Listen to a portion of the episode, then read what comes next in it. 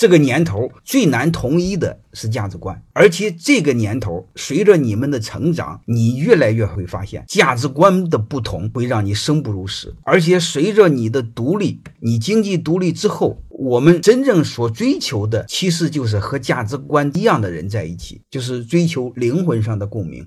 如果价值观不同，各位，我建议你们，你们不管是老板，不管是管理人员，对这样的员工没什么可商量，第一时间全部开除，不管多大的代价。如果他是你的男女朋友，你们还没结婚，也是一样，没什么可商量的，尽快离开，而且是越早越好。欢迎各位同学的收听，可以联系助理加入马老师学习交流群：幺八九六三四五八四八零。